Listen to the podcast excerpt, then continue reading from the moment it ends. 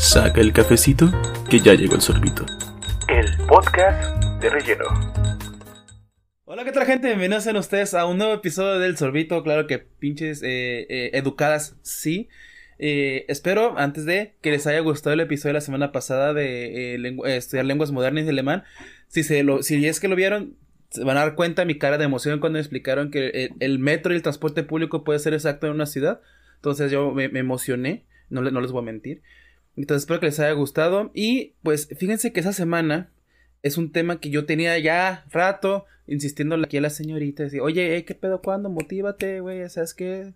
Se necesita hacer, pero pues después, después. Y después. Don cotizado, no, no, no, aquí no me vengas ¡Ah, con yo! ¡Yo! No, hombre. Pero bueno, este. Eh, el tema de esta semana, eh, vamos a hablar un poquito de cómo ser una educadora, eh, por qué estudiar eh, educación, todo ese pedo. Por, qué Maeta mite pipí? ¿Por qué? ¿Ok? Entonces, este. pues eso, ese es el tema de esta semana. Y nos acompaña el día de hoy una, persona que a veces me cae bien, medio la tolero a veces de repente. Eh, que, hey, tú, está bien. Este, eh, eh. Pero, pero pues ni modo. Apesta a veces, pero pues ¿qué puedo hacer? Sí, ese, pero pues detalles. Es cierto, eh, nos acompaña Vero, Vero, Vero, ¿cómo estás? Buenas noches. Hola, buenas noches. Pues la verdad estoy muy nerviosa. porque pues esto, esto, pues sí me pone medio nerviosa, pero pues vamos a ver qué sale, ¿verdad? A ver. Siempre nuestras conversaciones son algo divertidas, pues esperemos que esto sea igual. Porque eso de estar a la distancia, pues como que no. No está tan chido. Pero ahí próximamente un sorbito diferente a lo mejor aparece, no sé. No sé, no sé. Que por cierto, ojo, ese es el episodio número 20. Ya van 20 sorbitos. o sea, no ven como 10 personas, no, pero es como, güey, 20 sorbitos. Ya, ya hay bastante. Ya, ya, ya. Pal, yo espero que para el 50 hacer algo acá bien chido. Pero pues, aún falta. Ah, no, no, perdón. Ah, no, no, ah, no, no, no, no, no, no, no, aquí todo, no, no. ¿Qué van a pensar los chamacos? de cafecito, de cafecito. Ah, que, claro, claro. Pero muy bien, perfecto. Va. ¿Qué show aquí? Hay, hay algunas preguntas que nos dejaron. Este. Aquí los fans en, en el Instagram y en Facebook. Y una de ellas, que yo creo que la, es la, la correcta, ¿no? Para iniciar ¿por qué estudiar educadora? ¿Qué es educadora para empezar? O sea, ¿es ¿el término correcto es maestra o es educadora o es profesora, es maeta? ¿Qué pedo con ese mundo? Pues mira, la verdad es un mundo muy, muy amplio y, y, realmente pues es educadora eh, porque pues uno como eh, pues básicamente es ir desde como las bases eh, para el niño. Entonces, los maestros ya se enfocan, son temas especializados o, materias especializadas, ¿no? Entonces, nosotras somos así como que tenemos que tener conocimiento global, ¿no? De, de lo que el niño requiere. Entonces, nosotras somos las formadoras de sus procesos, bueno, más bien de sus aprendizajes iniciales. Eso es. ¿Y por qué? Y pues, por qué? contestando esa pregunta, si ustedes no saben, amigos, yo conocí a Chichico en veterinaria. Muy diferente una de otra. son igual de berrinchudos, huelen a popó de repente, pero... Pues pero está más, está más bonito los animales, pero prosigue. Este, pues resulta que yo estaba estudiando veterinaria con Chichico y me di cuenta que no era lo mío. Yo en verdad estoy muy, muy orgullosa de todos los médicos veterinarios, pero eso no fue lo mío, amigos. Y básicamente estudié veterinaria por dos razones. Em, una por capricho y por llevarle la contraria a mi mamá, y la otra porque también es una carrera muy padre. Entonces, mi mamá siempre me dijo que me veía cara de maestra. Eh, y de hecho me gusta mucho la docencia. Entonces yo por llevarle la contraria, pues realmente dije, no, voy a entrar a veterinaria, hice todo para entrar a veterinaria, pero ya a mitad de camino me dije, no, veterinaria no es lo mío, amigas. No, entonces pues me salí y decidí, este, ya como que lo que me abrió los ojos de, de realmente dedicarme a docencia fue trabajar en catequesis en la iglesia. Entonces me tocó precisamente trabajar con dos grupos totalmente diferentes. Uno de sexto año, donde dije, no. Son insoportables. Ay, no. No. Y, me tocó trabajar. Ah, sí. sí. aparte huelen a pacuso. Ya empiezan a oler a pacusito y ya. Ya, ya, O sea, todavía no llevan ese chocolate, pero ya, ya huelen culerito. Sí, sí, sí, ya son la etapa donde empiezan a conocer sus hormonas y dije, no, no, no, no. Yo eso sí no. Entonces también me tocó estar con niños de preescolar en, en catecismo y dije, ay, son tan bellos, son tan hermosos. Entonces ahí fue donde dije, realmente me gusta compartir mi conocimiento con los niños de preescolar, pero también recibir el conocimiento de ellos, porque aunque son chiquitos, todos pequeños, todos lelos, este, aprendes mucho de ellos. Entonces eso fue del por qué estudiar veterinaria. Veterinaria. O sea, la misma, tienes animalito, es lo mismo. Solo que unos tienen ropa y los otros no, ya la única diferencia. sí, sí, sí, la neta sí. Poquito, un poquito, la Son pequeños salvajes, nada más. Detalles, detalles. Ok, muy bien. Fíjate que yo, yo, o sea, yo siempre, tuve la duda, nunca te pregunté porque lo estaba guardando para el podcast, obviamente. De, o sea, obviamente yo me acuerdo uh, hace uno, dos, tres, cuatro, 20 años, un poquito más de 20 años. No, yo, yo, yo. Yo que voy a coquetar que tengo 26 años. Pero hace como 20 años, 25 años, que, que todo era. Eh, era un chamaco porque pendejo sigo siendo. Eh, o sea, me acuerdo que en el kinder. Eh, yo odiaba las actividades de kinder. Con todo mi ser. Que pusieran a colorear, neta, era algo que yo detestaba. Que sigo detestando un poquito ahorita colorear. Dibujar ya no tanto. Dibujar como que. Ah, pero colorear no. Y, y, y mi mamá me platica que tenía una, una, anécdota ahí de que yo no quería trabajar en, en, el kinder, no quería hacer ninguna actividad. Que si no sea colorear el circulito de azul y el triángulo de verde, cositas así. Y que yo me enojaba porque no quería hacer eso y nada más rayaba la hoja así. Y ya la maestra como dijo, no, mira, te voy a poner un proyecto y acomódame los libros. Y yo emocionado porque es un proyecto. Entonces yo creo que entonces yo tenía el pedo este de, de estar lo, loquito por la investigación. Sí, medio loco. Mm. Pero me acuerdo, y hasta ahorita que lo mencionas, sí uno piensa como, ok, o sea, en el kinder no te enseñan tanto como un conocimiento como tal, o sea, no es como un conocimiento adquirido como en el de primaria, de secundaria, que te enseñan las cosas son así, así, así, sino que es, eh, yo creo, en base, es enseñarles que es, es un buen ciudadano, eh, cómo hacer actividades, que, que, en algunas cosas que está bien, que está mal, este, no avisar cuando quieres ir al baño, no sé, o sea, son, cosas mmm, no básicas porque obviamente todo tiene un origen, ¿no? Porque parte de ese conocimiento debe ser en casa, ¿no? Entonces, ustedes en teoría imagino que lo refuerzan y preparan a los niños para ya una educación como tal, ¿no? Sí, efectivamente. Eh, yo cuando recién ingresé a la, a la carrera, este, me di cuenta que nuestro trabajo como educadoras es muy amplio, o sea, es una cosa impresionante y que realmente no se le ha dado la importancia de vida, porque básicamente un niño de preescolar, uh, ya cuando termina sus tres años, ya debería de salir leyendo. O sea, ese es como cuando ¿Sí? en realidad, pues sí. En mis tiempos se enojaban si leía. O sea, yo me acuerdo que mamá me decía que regañara a mi mamá porque yo, yo, chamaco adelantado como todo el tiempo, lo detesto.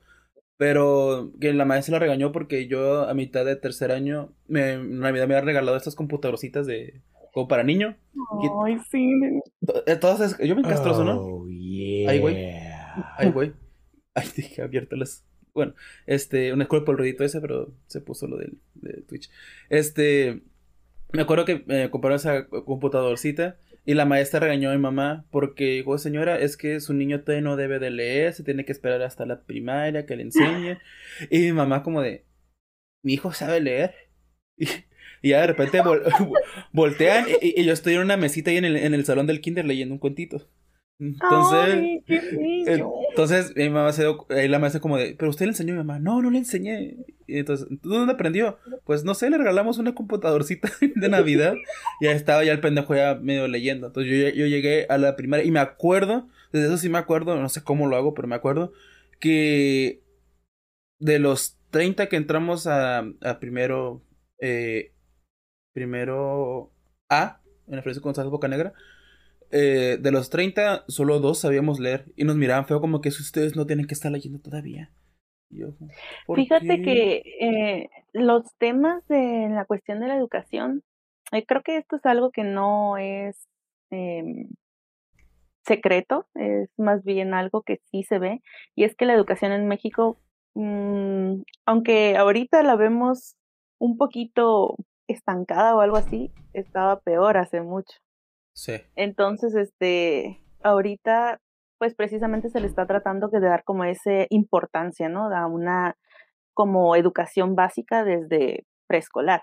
Entonces, este, yo te puedo decir así como que eh, tengo ese conocimiento, así como tú, de que es que no pueden salir leyendo. pero te puedo decir que también las maestras de primaria batallan. O sea, hay muchas. Por ejemplo, yo tengo el antecedente de ese gusto también por la docencia por parte de mi mamá mi mamá le gustaba mucho trabajar con grupos de primero y segundo. Entonces, este, ella me decía, es que, es que no puede ser que, que tengan tanto trabajo y que no sé qué tanto, y, y acá nos dejan todo. Y pues sí, pero pues es porque realmente no se le da un seguimiento como tal, y de hecho se sigue viendo que hay muchos eh, niños de edad preescolar que los siguen metiendo nada más al tercer año. Y obviamente en, un año no les vas a poder enseñar todo lo demás. Entonces, uno hace el esfuerzo de, como educadora, hace el esfuerzo de lo más que se pueda avanzar al niño en su aprendizaje. que es su aprendizaje como lo más importante en tercer año? Pues que por lo menos reconozca las letras de su nombre, ¿no? O sea, eso es como que lo básico, de decir, bueno, por lo menos sí sabe cómo se llama, a lo mejor no completo, Ajá pero pues sabe cómo se llama, ¿no? Sí, sí, claro. Entonces, mi mamá, ya después cuando yo empecé aquí a estar aquí, este, como estudiando y todo eso, pues sí se dio cuenta que es una friega muy grande, o sea... Sí, es que de hecho, hasta ahorita que lo comentas, yo, al menos yo me, me di cuenta como de, oye, no mames, así es un chingo de, de jale que Ahora, es que está, yo creo que el uno de los estereotipos más marcados en general en la educación eh, alrededor del mundo, sobre todo en México, que te, tienen a, las educadoras, maestros de kinder, eh, como de, ah, pues todo el día están jugando la rueda rueda de San Miguel y que ah, dibújame esto, pégate los macarrones en el fundillo con pegamento, no sé. Entonces, es como que lo, lo, lo, lo, que uno piensa, ¿no? Cuando habla sobre, sobre una educadora, pero eh, no, o sea, ahora que lo platicas va mucho, mucho más allá de eso. Y, y sí tiene que mucho que ver eso que mencionaste de que en general la situación está un poquito estancada en cuanto a la educación aquí en México.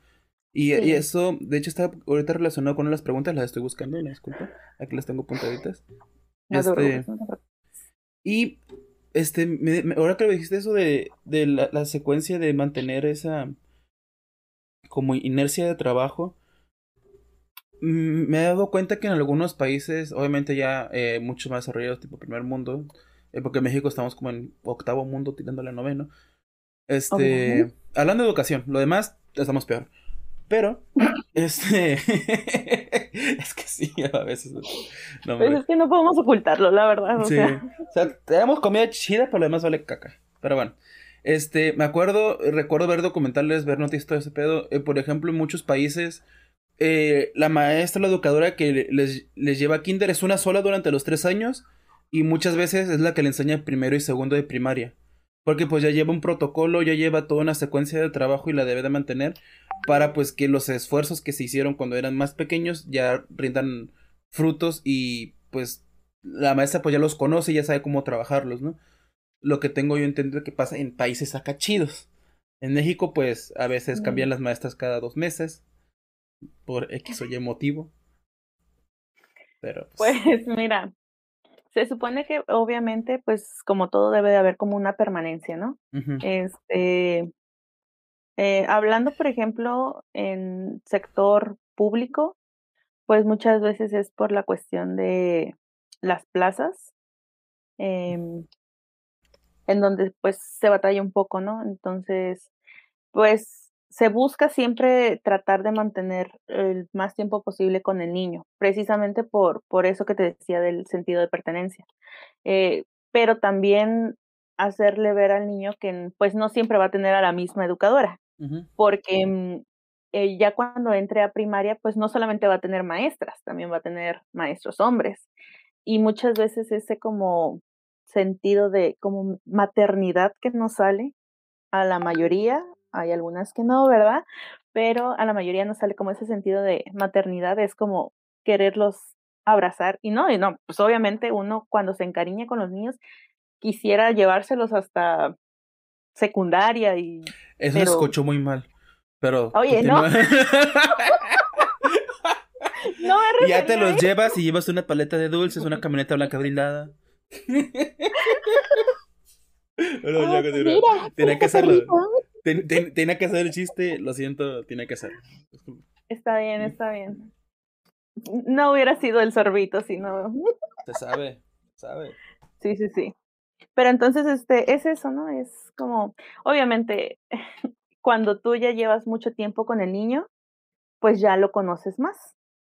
Y a veces hasta, un, hasta los niños se adaptan a tu forma de trabajo. Sí, claro. Entonces, por eso es, es ese seguimiento, ¿no? Es, es bastante, bastante pesado, eh, porque al menos en, en el lado de preescolar influye mucho también la familia. Sí, claro. Entonces eso y en México, uy, todo súper bien, ¿no? Con la familia, ¿no? Pero pues... Uh Ok. De hecho, eh, ahora, esas dos preguntas van un poquito relacionadas a ello. Ok. La, primera, eh, contéstala rápido para... Porque está ahí Este... Le mete... Lo voy a leer así como tal, está en Instagram, ¿eh? Yo no estoy mintiendo, así lo estoy leyendo como tal. Ok, ok. ¿Le meterías un chingadazo a un alumno? es en serio, lo preguntaron. Bueno, de que se deba, no. Yo imagino que no. No, ahorita ya no se puede. Te pueden demandar, así que amigos, ya no se vale la agresión en, en ningún nivel. O si lo van a hacer, que sea a escondidas, que no se den cuenta la gente. Así como que, ah, ah ay, ay, te atravesaste. ay, no te vi, te pegué con mi anillo. Ay, perdón. este, sí, muchas veces hay niños que sí te dan ganas como de, señor, ya. aquí, hasta aquí. Ya basta. Pues es que sí, sí. Tiene que mucho que ver eso que dijiste, ¿no? De que parte de, del comportamiento de la educación, la forma que ellos se van a adaptar a la escuela, tiene mucho que ver con lo que le enseñan en casa, ¿no? Exacto. Eh, pequeña anécdota aquí. Chisme, a ver. Este, sí, eh, durante mi proceso de aprendizaje para ser maeta, este, en uno de los jardines de niños, que obviamente no va a mencionar ni voy a decir nada por... ¿Y, no es el Miguel Hidalgo este, Costilla? no, no es cierto. es que en México estamos teniendo nombres de héroes de independencia. O, o, o, eres, de hecho, ahora que lo pienso, así paréntesis rapidito, en México, si eres relevante, tienes dos destinos, o eres calle o eres escuela. ¿Tú qué, ¿tú qué preferirías, ser calle o ser escuela? Ay, pues ser calle, ¿no? Yo no sé. De un barrio fino, por favor, de preferencia. O con que esté pavimentado estaría bien. Sin baches. Aunque aquí en La Paz es imposible, ¿verdad? Pero. Eh, pero bueno, ok, ya, cierra, Regresando. Este, entonces yo estaba dando mi, mi clasecita con mis chamaquitos ahí. Y pues uno se me emperró se me emperró, o sea, se puso porque andaba juegue y juegue y juegue. Y obviamente pues uno no les no los regaña al momento, ¿no? Sino que se les dan como advertencias. Le, le el borrador o algo así. Obviamente, los plumones se los lanzas, lo que encuentres en el camino. Entonces, este, pues ya había sobrepasado las advertencias que yo le había dado. Entonces le dije, ¿sabes qué? Te vas a cambiar de lugar y no te estoy preguntando ni te estoy sugiriendo. No. Entonces agarré su silla y se la cambié de, de este, de sitio Ujú. Y pues el chamaquito se enojó y no me voy a sentar, que no sé qué, bla, bla, bla. Y yo, ¿cómo que no? Y pues no. Y dije, bueno, mira, ¿sabes qué? Tú no te eres dueño de la silla, y Ajá. yo seguí dando mi clase, y el chamaquito me empezó a patear, y yo así de con ganas de ¡Ah! yo con la silla levantada, así, así, con ganas de darle con la silla, Mm. pues, pero obviamente no se puede, ¿verdad? Ya hasta después, este, de un rato que se tranquilizó Eh, yo seguí dando mi clase, yo mi actividad con los demás niños. Entonces, este, obviamente sí te dan ganas de, o s ¿cómo un chamaquito de 5, 4 años y medio se va a poner? Pero es obviamente ya después cuando conoces, te das cuenta de que, pues, esa misma violencia la ve en casa, ¿no? Entonces es así como que, bueno, ya empiezas a tener como que, Ah, ay, como que lo lo ujú. lo lo quieres comprender. Sí, sí, sí, sí. Pero sí, es eso es una una del una anécdota que sí te dan ganas de Sí, claro. lanzarle el y más porque te está golpeando, pues, ni modo de decir: "Ay, me duele". Pues no, porque tienes a los otros niños ahí en plena clase. Sí, y y de hecho, o sea, si lo planteas así, es como, o sea, imagínate la lo lo los los ahora sí que los tutores del del del chamaco, pues, muchas veces aquí entran como una doble moral muy extraña, porque yo lo vi, eh, todavía cuando de Dana, mi prima, cuando estaba todavía más más pequeñita, que iba a acompañarla, sí me tocaba ver situaciones con padres de familia, que literal llegaban y reclamaban de que: "Es que tú me tienes que educar al niño" y de repente el maestro dice: "Ah, okey, pues vamos a hacer esto". "Ey, pero es mi hijo, ¿por qué lo educas si yo lo voy a educar de una manera diferente?". Como que ellos solitos se contradicen, porque también pendejos. Pero no, e es que es es llega un punto que es demasiado ridículo de que por seguir, una, tendencias y obviamente, eh, uno educa muchas cosas a como lo educaron, es algo natural. Pero en México es muy difícil porque socialmente hablando no una, no es la gran mayoría del de los mexicanos no están abiertos al cambio, no están abiertos a que les digan: "Oye, estás haciendo esas cosas mal".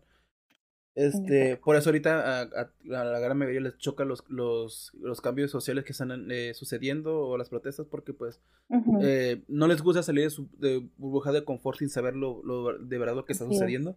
Entonces, ahora imagínate en caso de educación, ¿cómo dejar que un niño haga lo que se le hinche su pequeño testículo? Ah, y literal, o sea, imagínate que se enoje y se pone a patalear y: "Ay, déjalo, es un es mi niño, no le hagas nada porque es mi hijo". Es como de, oye, imagínate una persona así que crece, se convierte ya después en adulto, y te imagínate en un comportamiento similar ya más grande, es pues, obviamente representa un riesgo Sí. social y representa obviamente un riesgo físico, porque quién sabe qué otro tipo de patologías pudiese desarrollar, tanto motrices como psicométricas. Claro, y y de hecho llega a haber casos en donde desde esa edad temprana puedes detectar algunos que ya traen así como que ciertas tendencias, este, agresivas, ¿no? Y Sí, que dices, claro. bueno, esto no es porque lo vio en alguna película, sino que ya lo traen dentro de de dentro de ellos, pues, o sea, es como que ya viene en su ADN y así. Entonces, este, sí, eh, algo que también marca mucho es, por ejemplo, mm, nosotras durante el proceso de aprendizaje de los niños, pues, obviamente uno de los principales es el aprendizaje de las reglas. Y y era lo que yo platicaba el otro día con con una mamá, con bueno es es, este, la abuelita, pero, pues, se hace cargo de de la niña. Le digo: "No puede usted tratar de establecer reglas si llega a otro lado o donde a la casa de la otra abuelita y en esa casa no le ponen reglas. Entonces, nada del del trabajo que usted está haciendo le va a servir". Pasa lo mismo en la escuela, o sea, nosotros tratamos de, pues, de mantener un orden, de que sigan reglas, pero ¿de qué nos sirve si en casa los dejan hacer lo que se les plazca? Entonces, es así como que todo mi mi trabajo, o o sea, ¿qué le estamos enseñando realmente a los niños? O sea, te vas a comportar en cierto lado, pero conmigo o con tu familia puedes hacer lo que se te plazca y así. Entonces, sí te quedas así de ay, pues ¿qué haces? Sí, es como, de, ay, ya, ah, ya me voy a jubilar. Ya, suficiente. Sí. Ok, muy bien. Ahora, segunda pregunta, bueno, tercera pregunta. Ujú. Ahorita ya más o menos, eh, ya me escuchamos la respuesta de manera inconsciente, pero ¿cuál es tu postura eh, u opinión ahorita sobre las, el sistema educativo mexicano actualmente? ¿Está chido? ¿Está bien? Así, general, ¿qué le cambiarías? ¿Qué no harías? Mira, la verdad es que, ¿O que nos vayamos a Canadá? No sé. mm, pues, es uno de los sueños, ¿no? Tener como un, un sistema educativo de, yo, de yo- las... yo- yo pensé que un sugar era una mommy. ¿Qué? ¿Qué? ¿Qué? ¿Cómo? ¿Qué? Llámenme. Ay, no, Instagram. Instagram, chichico. Pueden 35. seguirme en mi... Este, pues mira, realmente, como lo mencioné hace rato, pues el sistema educativo ha tratado de hacer mejoras, sí, pero yo siento que no son las adecuadas. Em, algo que yo siento que dejaron como que muy en el olvido es el desarrollo personal del niño, ¿no? O sea, yo me re- mm, con desarrollo personal me refiero a pues el área emocional. Y creo que eso, cuando recién se dio a conocer eso de la educación socioemocional o de la educación emocional, hubo muchos memes. No sé si te tocaron verlo, en donde, ¿cómo le voy a enseñar eso? si ni yo me conozco, Ya, sí, ya, ya, ya. ¿sabes? Entonces es así como que, ¿cómo de repente le metes a los maestros que nunca han tenido actualizaciones el enseñarle a los niños a, a, a conocerse si ni uno, ni uno mismo se conoce? O sea, realmente es eso, ¿no? Entonces, aunque yo también estoy consciente de que un buen maestro ve las maneras de capacitarse, ¿no? Sí, claro. De, de entregarle lo mejor. Pero eso pues también depende mucho de la vocación que uno tiene, ¿no? Este, yo en mi caso, por ejemplo, eh, mi tirada es hacia la psicología infantil.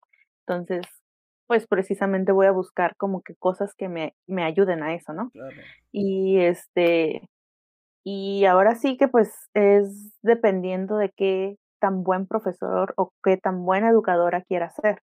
Si prefieres quedarte así con lo básico que te da el sistema educativo de tu país, pues es decir, pues con eso me quedo. Y es una actitud que yo la considero mediocre, ¿no? Sí, no ¿Por qué? Porque avanzar. es, sí, o sea, cuando tú realmente quieres o tienes esa eh, di- de este gusto por querer enseñar algo y que sabes que a lo mejor no está totalmente completo, pues buscas la manera, investigas, te preparas.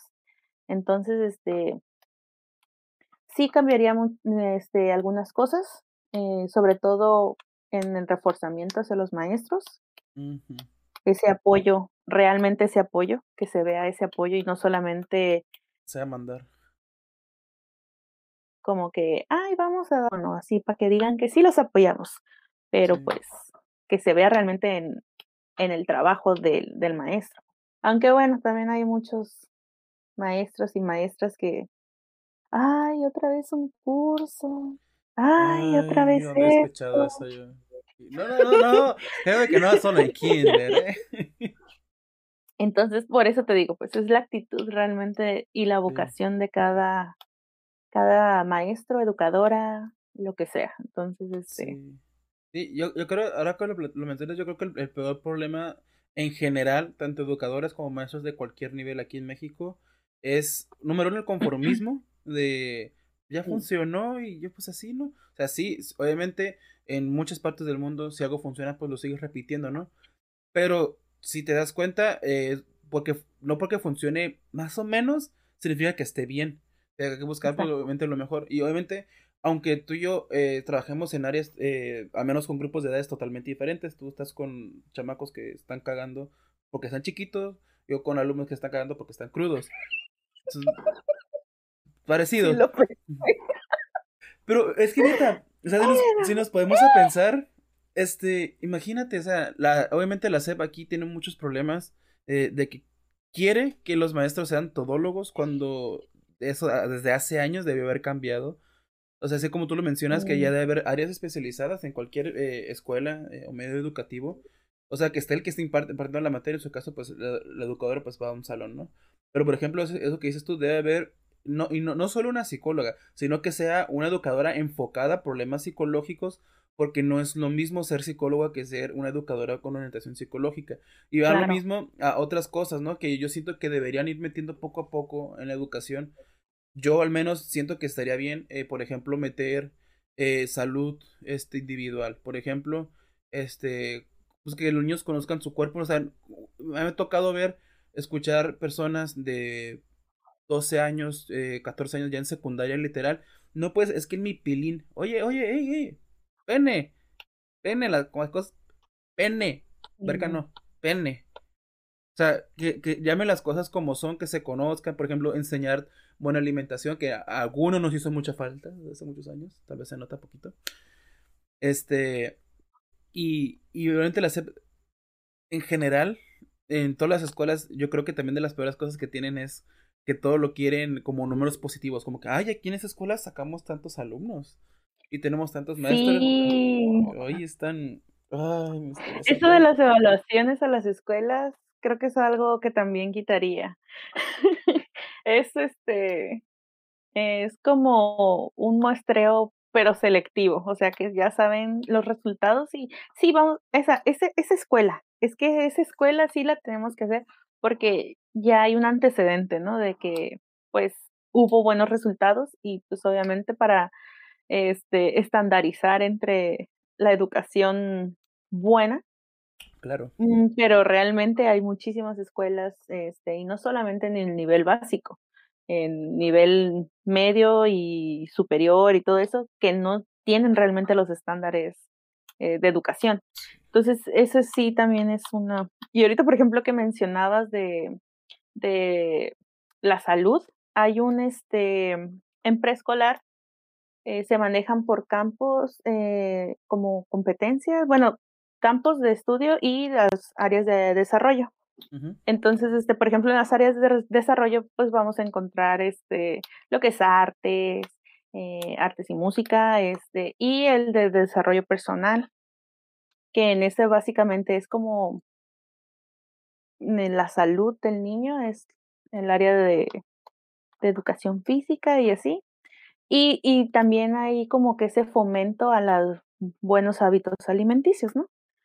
Pero una vez me tocó que en un jardín de niños en el que estuve practicando, eh, todos, o sea, tenían así como su reglamento y ponían que los, pues, almuerzos de los niños, de los lunch, fueran cosas sanas.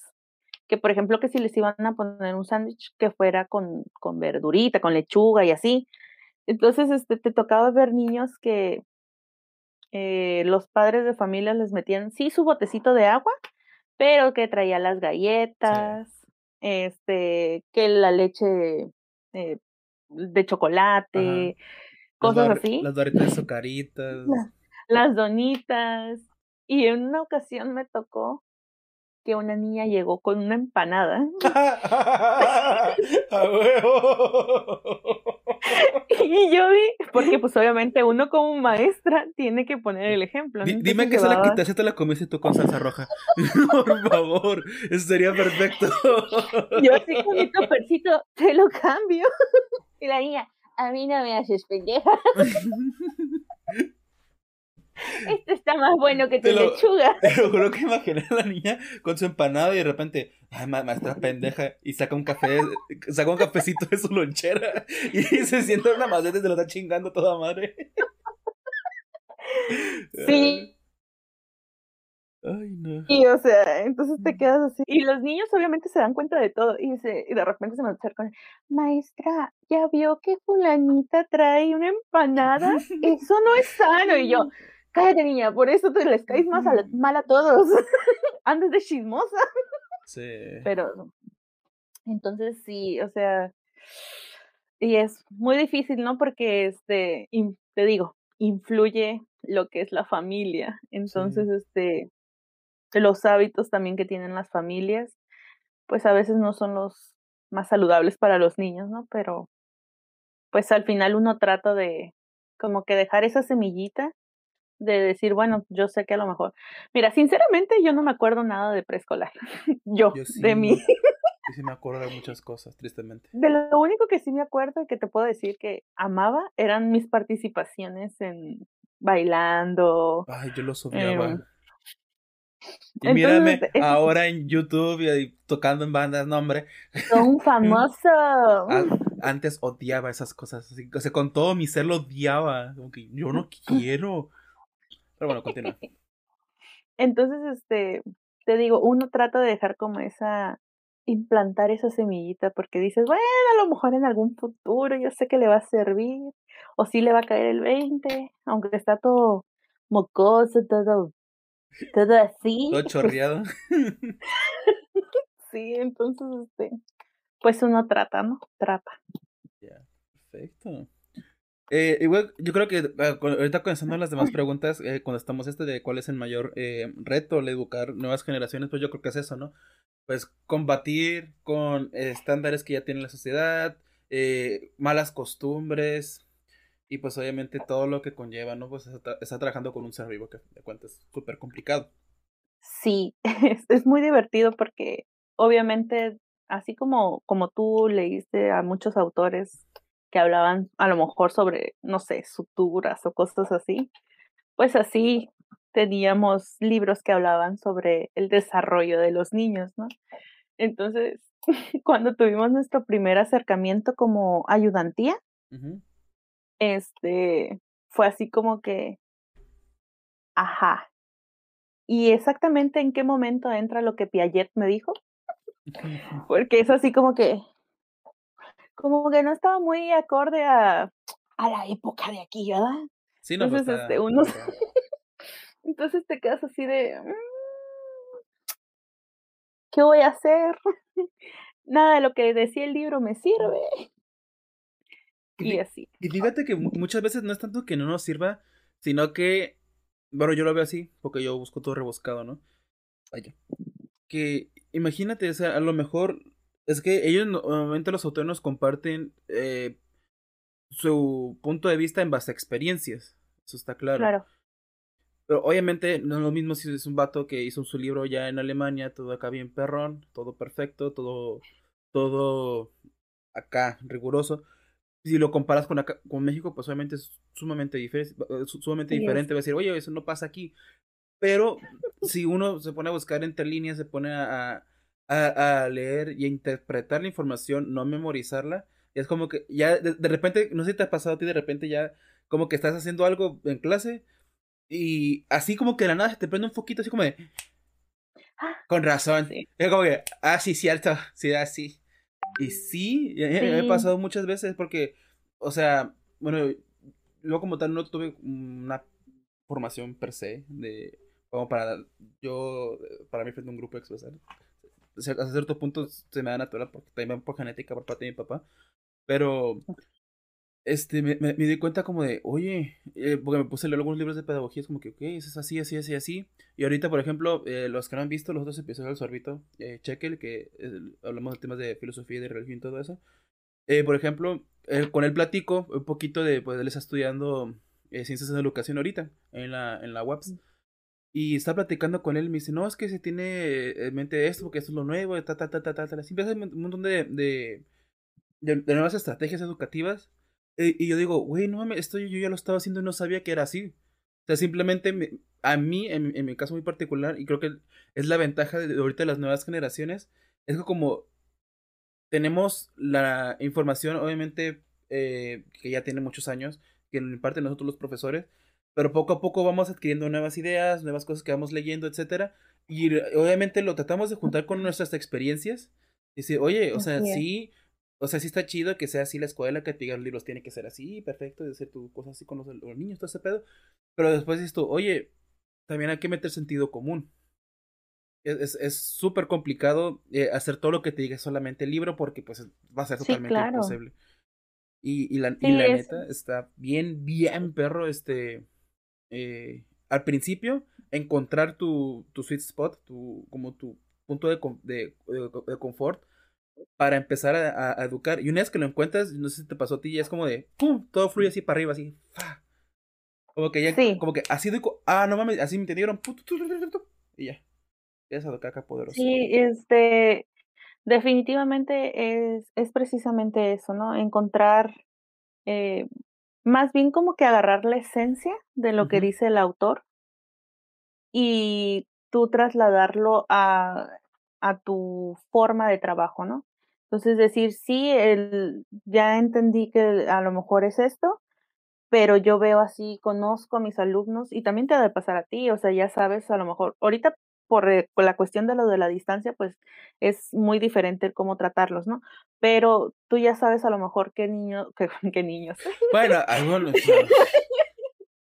este, bueno, qué, qué alumnos son los que dices, bueno, estos sí rápido agarran la onda o estos necesitan más cosas visuales, Sí, porque eso tiene mucho que ver también con, con la forma en la que el niño o el alumno este, adquiere los Sí, conocimientos claro. también. Entonces, este, sí, sí es esa parte donde dices, tienes mucha razón en, en cuestión de que no nos tenemos que aferrar a fuerzas lo que dice un libro. Sí, O claro. sea, más bien es como adquirir el concepto, el agarrar la esencia, pues, de lo que dice, pero no quedarse totalmente con, con eso, Sí, no, no seguir tal cual. Ahora sí que en la cuestión de la educación no es una receta. No. O sea, puedes tomar como que ideas, pero no es así como que totalmente seguirlo, porque mentira, no todos los niños son iguales.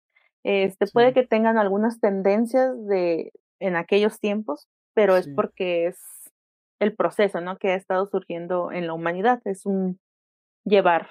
sí, claro. Entonces, este, sí, es este te- to- totalmente cierto, es más bien saber en qué momento vas a utilizarlo. Sí, es, que mucha gente cree que la educación es algo, o sea, sí están gentes a cierto punto de que sí lleva ciertos protocolos, ciertas formas de pensar, pero imagínate, nosotros, yo llevo apenas dos años, ya para tres años dando clases en la universidad.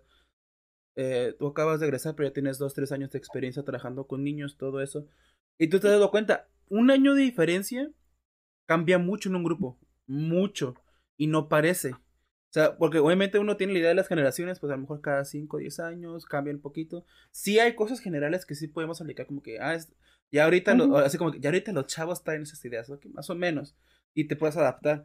Pero incluso de un grupo a otro cambia mucho. Y, y algo que muchos maestros en todos los niveles siento yo que no hacen y deberían de hacerlo, es, sí, obviamente tú tienes tu plan, planificas, sí está bien que en todas las escuelas te, te piden tu planificación, que está bien porque pues están buscando eh, la manera de que estés más organizado. Pero a fin de cuentas, tú como maestro, tú tienes que ver a lo largo del, se- del semestre, del año, bimestre o lo que sea, irte adaptando. Aunque tú tengas tu plan de que voy a hacer esta actividad así, así, así, a lo mejor esos niños no van a estar acostumbrados a esa forma de trabajo y tienes que buscar una alternativa y a que acostumbrarte y a rehacer eh, todo el- tu, tu plan de trabajo. Por eso nos desvelamos. Y no- no, o sea, sí es por calificar, pero también por eso. Y mucho, mucho. Ahora, este, tomando en cuenta esto que, que acabas de decir, en, en la cuestión de, del nivel preescolar, no tenemos como tal un rango de calificación numérica. Y todos Entonces, este, reprobarían. para nosotros, sí, entonces nuestros rangos de, de calificación, por así decirlo, es en base a su conocimiento que tienen los niños, de si lo aplican de manera individual, si necesitan apoyo, que si de plano aún con apoyo no funciona nada, o sea, son como escalas en que va como desarrollándose el niño. Entonces, este, precisamente algo que, bueno, no, de manera personal, yo cuando estuve estudiando, ya tomando, a lo mejor platicándote un poquito de cómo fue mi estadía en, en la normal, en la normal urbana, este, Venu para los compas, en la Venu para los compas, es este, algo que odiábamos y te lo puedo asegurar, no, bueno, no recuerdo ninguna compañera que me dijera que amara los previos a, a ir a las jornadas de ayudantía y, o a las de práctica. O sea, era, para nosotros creo que era el apocalipsis. ¿Por qué? Porque obviamente las tutoras o las maestras a cargo nos pedían lo que íbamos a trabajar. Nosotros llevamos un formato de planeación en donde se pone el nombre de la actividad, cuánto tiempo va a durar, qué materiales vamos a utilizar y lleva como una serie de pasos que es más que nada un... Es como si, por ejemplo, obviamente hay algunas que compañeras eh, que se van a acordar de todo lo que pusieron en la planeación, pero es como una guía de, ah, me falta hacer esto y ya, ¿no? Y lo tienes ahí cercano a ti.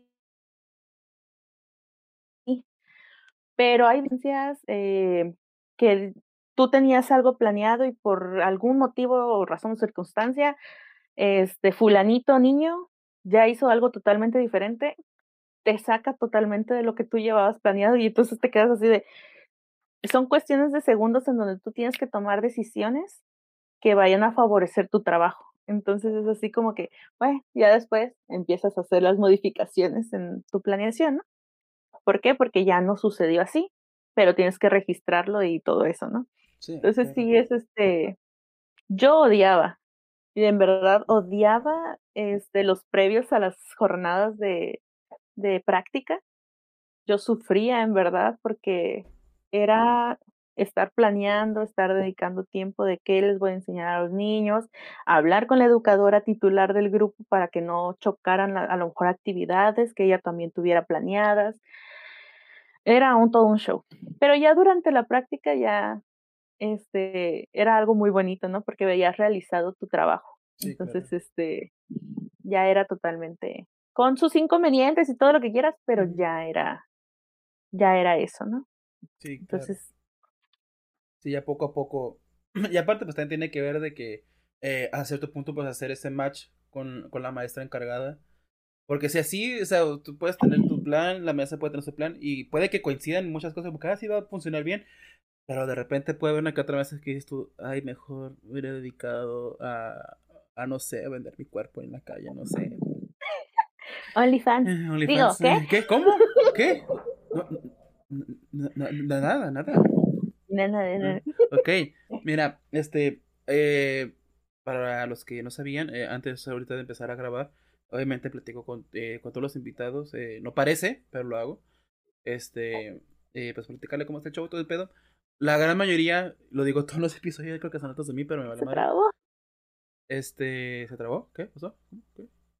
No, ya, ya, ah. ya, ya agarró señal, carnal. ya agarró señal. Ah, este, así que en general siempre platico y todos prácticamente siempre me dicen, oye, sabes que estoy nervioso, estoy nerviosa, no sé qué pedo. Y yo siempre les digo, hey, tranqui, es como estás acá platicando. Obviamente, en el caso de Vero y yo, pues eh, normalmente las pláticas eh, tienen 50% más groserías y hablamos de temas que no podemos como que estar hablando sin público en general.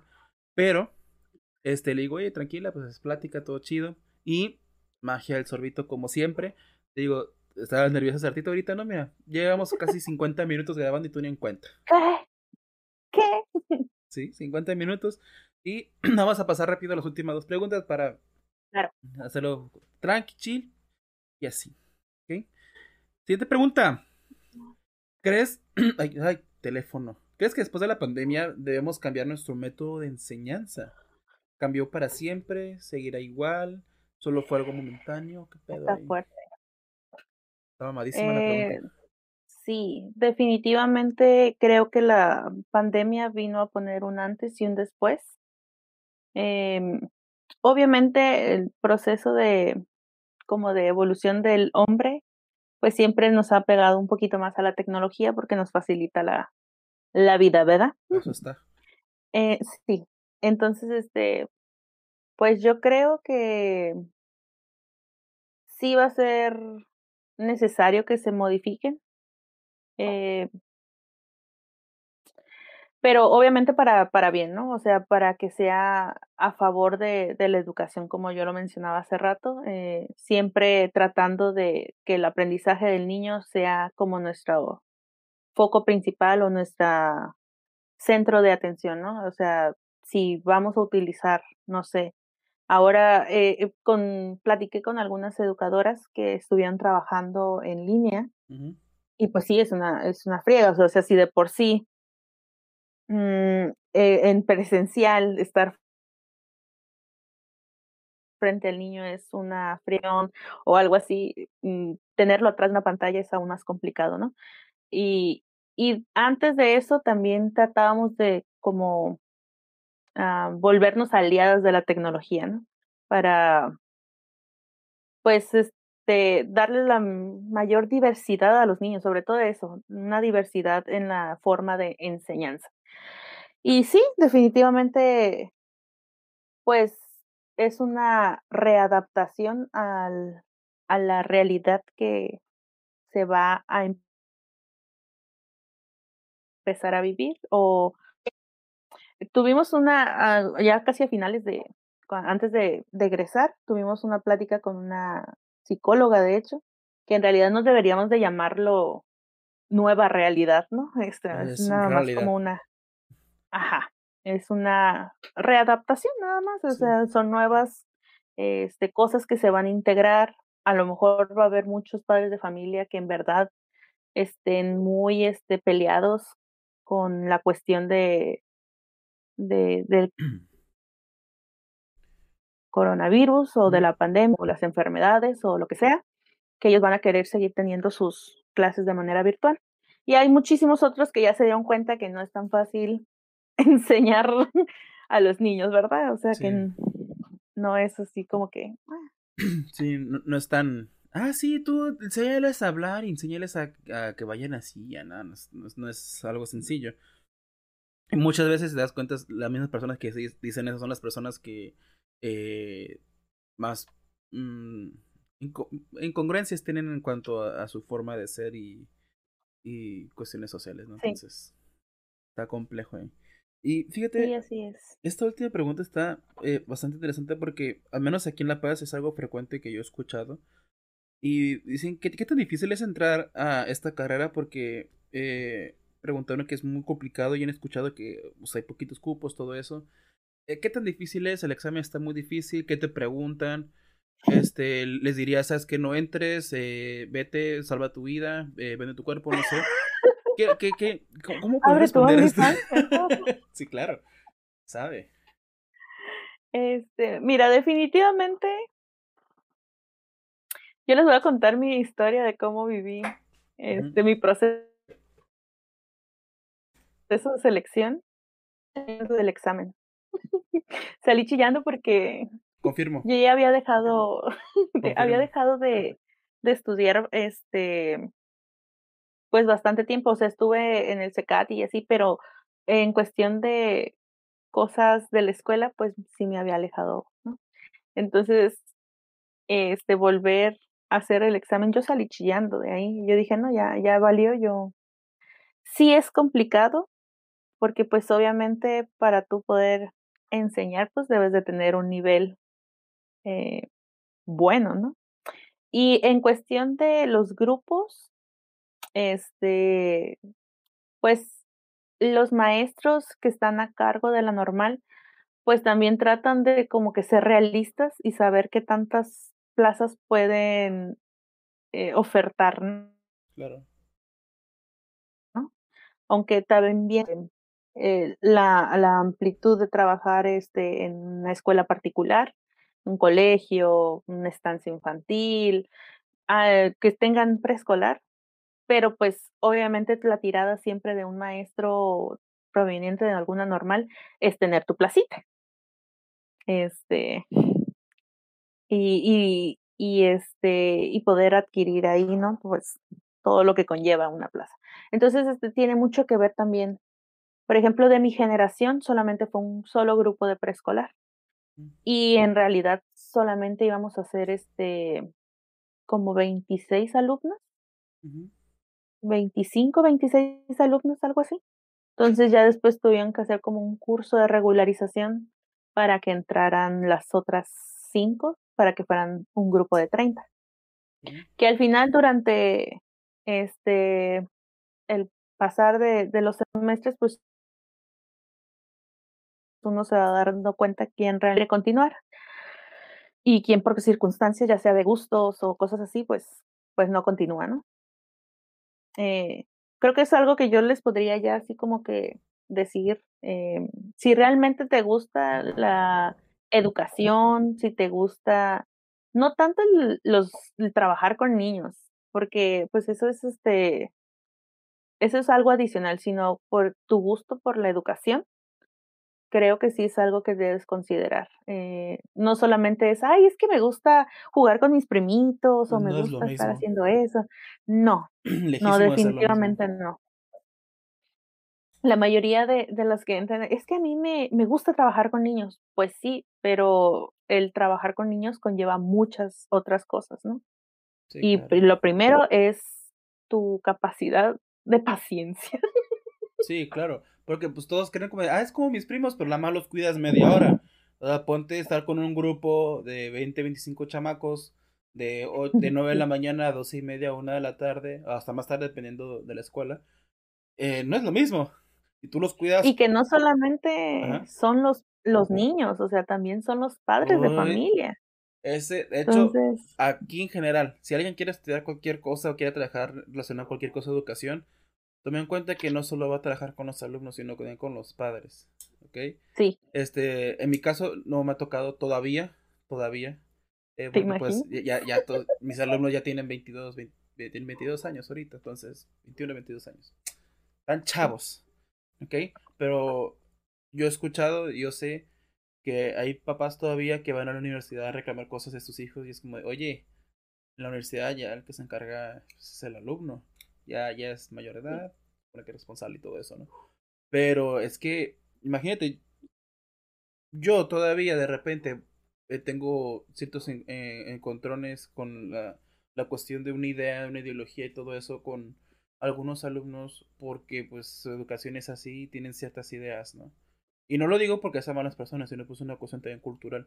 Por ejemplo, una de las materias que doy, que es la de mascotas exóticas, pues obviamente yo les digo, oigan, ¿saben qué? Pues las semanas, aunque no me competen tanto la materia, eh, les importo cosas de conservación, que es importante, ¿no? Y por ejemplo, me dice, profe, es que aquí en mi casa me manda mensaje, profe, fíjese que en mi casa eh, encontraron este igual y la mataron. Y yo, ay, Dios. Y ya le digo, oye, ¿sabes qué? Pues diles que a la otra, ¿sabes que no? No les va a hacer nada, tal, tal, tal, tal, así, así, así, así.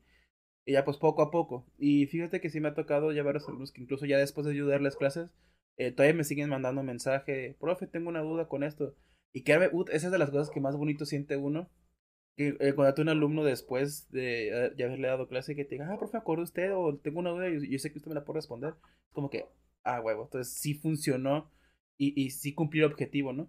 Porque eso que mencionas es muy importante, la, la pasión y el gusto de verdad por educar, que es algo que aquí en México no existe muy pocas personas. A mí, en lo particular, yo detesto eh, por muchas cosas eh, de la educación. Número uno, hay personas que se meten a trabajar maestros solo porque les dan plaza y aseguran trabajo. Nada más. Y ahí están robando el espacio a profesores que yo sé que son millones de veces mejores que ellos. Pero como son conocidos ahí, pues tienen la plaza. Ah, sí. Y la neta, a mí e- eso me da mucho coraje porque digo, oye, no manches, se supone que estamos así- eh, buscando esto para eh, mejorar el futuro. Sí, la educación, sí es un trabajo y todo, sí se debe de pagar. Sí es correcto de dar plazas a los maestros y todo eso. Pero oye, tratar de que el maestro que obtenga la plaza se- sepas que sea un maestro que se esfuerza, que te entrega resultados, que sea ahora sí que un maestro memorable. Porque ¿cuántos maestros en cualquier nivel no habrá que, es- que ya son tiempo completo, son este ya su plaza Ay, sí. y ni a clases se presentan? Pero como tienen su plaza, pues dejan de hacerlo porque es lo que estaban buscando. Que a cierto punto no podemos tampoco criticarlo porque pues es, fue su método para obtener asegurado su futuro, que es respetable. Pero dices tú, oye, pues en este caso búscate otro trabajo que no pueda afectar tanto a la sociedad porque pues, no, lo, no, no, lo, no lo piensan a lo mejor en el momento, pero pues porque pues México. Y hasta después a, a lo mejor se van a dar cuenta, les da un ataque de epifanía, es como que, madres, los alumnos que supone que debí haber educado ahorita son unos malandros. Si bien te va. Entonces, Sí, eso, eh, esa es mi Sí, principal pelea con la este- educación aquí en México, eso lo detesto. y, y es, fíjate que eso tiene mucho que ver también, por ejemplo, con la decisión de yo dejar la carrera de veterinaria. Dije, para empezar, eh, y Chichico me conoce, tengo un corazón, o sea, yo, yo lloro o porque se le cayó la patita a mi mesa, o sea, Mira, la puedes soy muy llorar ahorita. sensible. Mira, your name. Ya se pone a llorar. Mm, ah, perro, Perrito atropellado. Ah. con esos vamos. Este. Entonces yo me puse realmente a pensar, dije, ¿cómo voy a trabajar yo en una, en una clínica o una, en una veterinaria? Yo me voy a poner a llorar con el, con el cliente. O sea, si yo no puedo salvar a su perrito a su gatito, yo me voy a poner a chillar ahí. Dije, ¿qué, qué, qué- no? O sea, no.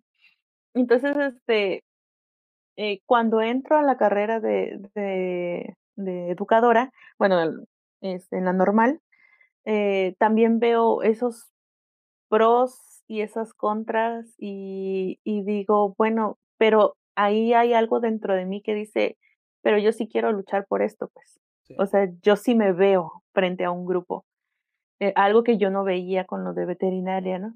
Y creo que el entrar un poquito en, en, ¿qué tenía? 23, creo, cuando, sí, 22, 23. 22, ¿no? Que Sí, cuatro entonces, años. ajá, eh, sí, este, entrar a esa edad eh, fue totalmente, mm, pues, bueno para mí. Al principio no lo veía así, porque sí decía, no manches, voy a salir ya bien grande, o sea, todo mi tiempo y así. Pero ya después dije, no, o sea, obviamente ya con terapiadas y cosas así, pues ya me di cuenta que realmente, este, ese, esa formación que yo tuve anterior en la universidad, pues me sirvió durante este tiempo, ¿no? Sí, O sea, ya yo ya me centraba de que realmente qué era lo que yo quería. Y creo que eso es algo que también necesita así como que ese filtro en la preparatoria, ¿no? Impulsar a los, a los ah, jóvenes a saber realmente cuál es su vocación, o sea, que realmente sienten esa pasión por hacer. Sí, y no nada más cumplir un capricho. Porque conocí, sí, conocí a muchas este, mm, muchachas en la prepa que decían, no, es que sí, que yo, esto es lo otro, y terminaron haciendo totalmente cosas totalmente diferentes. Entonces yo me quedaba así de, ajá, pero bueno, ¿no? Entonces, este, sí, entonces, este, pues es eso, es realmente de, si quieren entrar a, a estudiar para docente, eh, creo que primero se tienen que preguntar si se ven frente a un grupo, primero, pues soportando a los niños, o no soportando, sino sobrellevarlos y saber cómo actuar con ellos, y otra, eh, dependiendo de la, de la etapa en la que, este, si vas a saber sobrellevar a los padres, porque creo que es, eso es lo fundamental. Entonces, pues sí, es, eh, ya contestando así bien, dejando claro lo de, pues es un examen Ceneval, es básicamente eso, conocimientos eh, básicos, eh, dependiendo del área hacia donde vayas, tu examen psicométrico, para ver si estás loquito o no. Este, es que, que tan loquito, porque creo que todos tenemos pedos mentales, todos. sí, Pero ¿qué sí, tantos entonces, pedos tienes? Así como que, ¡ay! Este ya puso dos veces que sí atropella a alguien. Yo creo que no. Ya imagino el examen. ¿Usted le pegaría un zape a una mamá que no hace caso? Sí. Por supuesto. Claro que sí. Y con mano al revés, sí. Que duela más, claro, por supuesto. Muy bien. Y si Este, encuentra una silla, también la silla le dan. Sí, pero ya lo dices, no, mejor no, ¿qué culpa tiene la silla? Pero pues, pero pues bueno. Que muy bien, cerrando fuerte. O sea, e- e- esos últimos 3, 4 minutos del subito, eh, bien filosóficos, acá bien, bien, retrospectiva, como que no mames, que está bien pendejos, pero sí. Sí. Ok, este. Y si quieren cerrar con algo bueno, les tengo una anécdota. A ver, chisme para cerrar. A ver, Otra chisme. anécdota. Chisme. Esta chichico ya se la sabe, pero me gusta contarla mucho.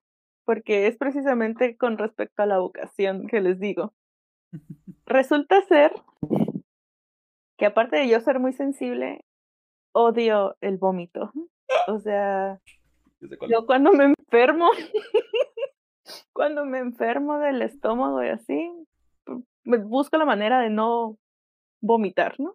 Porque yo lloro, yo, yo, yo me pongo mal. Confirmo. Entonces, este, entonces procuro también no ponerme tan peda para no vomitar, ¿verdad? Pero bueno, eso es otro tema. Punto y aparte.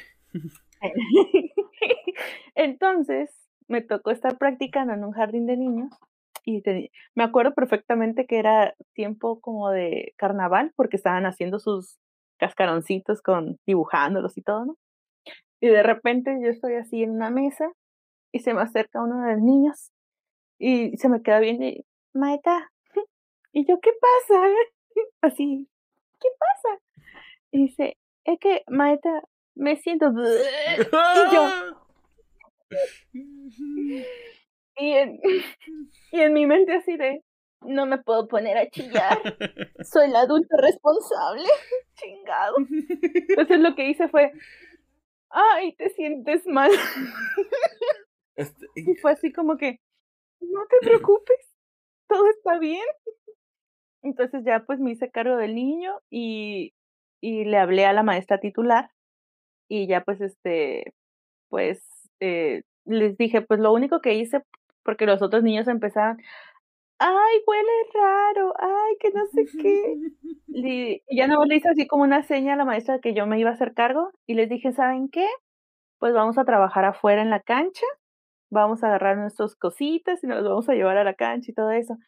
Y dice, ay, maestra, es que huele feo. Le digo, pues es que fulanito se sentía mal y este, y ya pues tú les tienes que hacer como un coco wash. De- nos pudo haber pasado a cualquiera, y, pero mientras la Vero interior estaba así de... Dice, por favor. Entonces este, fue así como que tienes que tomar la decisión de, de ser el adulto responsable que tienes que ser, Sí, porque no te puedes poner a chillar ahí. sí, es como que un adulto, un profe, un maestro. Oye, tú eres el maestro, rayos. Ay, aguanta, soy yo. Sí, a huevo. Ay, esa anécdota la amo. Sí. ¿Y vomitaste eh, Entonces, después? Ya para. No. Qué fuerte. Es, Sí, estaba como que. avance. Pero sí. Entonces, puedes hasta superar tus mayores miedos. Mm. Todavía no me ha tocado ninguna cucaracha, porque esos también. No sé qué haría, no, la verdad no sé qué haría si algún día me ataca alguna. Espero que nunca pase. Yo digo que si bueno. un día te sale una cucaracha en clase, dices tú, el último que quede en el salón pierde, los pateas y sales corriendo. Buena, buena solución, rápida, efectiva, los niños se activan, están moviéndose, ejercicio, conocen de entomología porque Claro. identifican una cucaracha, güey, la clase completa, se sabe. Ay, sí. Hoy vamos a saber de insectos, pero no de cucarachas. Vámonos. Ok, yo nada más tengo una última pregunta, Sí. ya para ya pa cerrar. ¿Qué comió Dale. el niño? ¿Qué vomitó? Definitivamente. O sea, no me quedé a investigar qué fue lo que vomitó. eh, No manches. Oye, a lo mejor había frutilupis ahí, iba a ser divertido. Niños, ahora ¿En realidad vamos, vamos a ver colores en vómito. Vean cómo puede alterar una sustancia el color de algo. Hay algunos que sí son bien medio exóticos, que yo creo que hasta sí les llama la atención eso, pero pues bueno. Es normal. Así, mm, sí. Pero sí. Mm. No, Eric, no me quedé a investigar qué había desayunado el niño. Puedo intuir que era yogur de fresa, pero nada más. Oye, parecía yogur de fresas. Eh, de, desayuné un sándwich. No mames. Tomando el chamaco. Oye, y de repente, oye, eso. No masticó bien la lechuga. Y de hecho te das cuenta estaba la empanada de la otra niña y como, ¡Ey, qué pasa aquí! Es otra historia. Pero bueno, cerrando fuerte, pero no me queda más obviamente que agradecerte, obviamente. Muchas gracias por haber eh, aceptado la, la invitación después de como cinco meses que no me aceptó la invitación. Y este... a- a- ¿Algo más que le quisieras decir acá a- a los fans del sorbito? Porque todavía no tengo nombre para ustedes. Pero pues, ¿algo que les quisieras decir? Este, pues nada, sigan apoyando a Chichico para que siga subiendo contenido de calidad. Si quieren más saber sobre educadoras y anécdotas chistosas, pues ya saben, le comentan que me invite otra vez pedos. dentro de cinco meses, que pueda él, porque no soy yo, Ah, él. resulta. Jamás que me quiere dejar mal a mí. Pero es él. Mira, pues, tengo testigos de que tengo meses invitándote.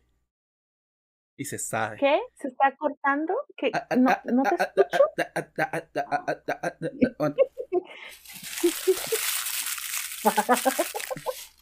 Luego bien. Se corta, se corta. Bueno, este, muchas gracias, Te recuerdo. Porfa, sigan a Sorbito en, en Instagram porque pues ahí es donde publico, también en Facebook, es donde publico lo de, eh, que de qué tratar el siguiente Sorbito de cada semana. Síganlo a arroba eh, el Sorbito que bajo podcast en Instagram y eh, el Sorbito, eh, el podcast de relleno en Facebook. Lo pueden encontrar los dos. Están todas las redes abajo. Dejaré el Instagram de la maeta Mita Pipí en, abajo en la cajita de descripción. Este, Repito, la invitación a otro episodio queda totalmente abierta. eh, ya sea seguir hablando de educador, porque creo que hay muchas cosas de que hablar, o de cualquier otro tema. Eh, totalmente la disposición, pues ahí está. ¿Va? Entonces, este, espero que les haya gustado el episodio de esta semana. Tomen mucha agua, coman frutas y verduras, que tengan un bonito inicio de semana. No se rasquen cuando les pique un mosquito porque sangra. Y nos estamos viendo la siguiente semana, ¿verdad? Nos vemos, gente. Chao.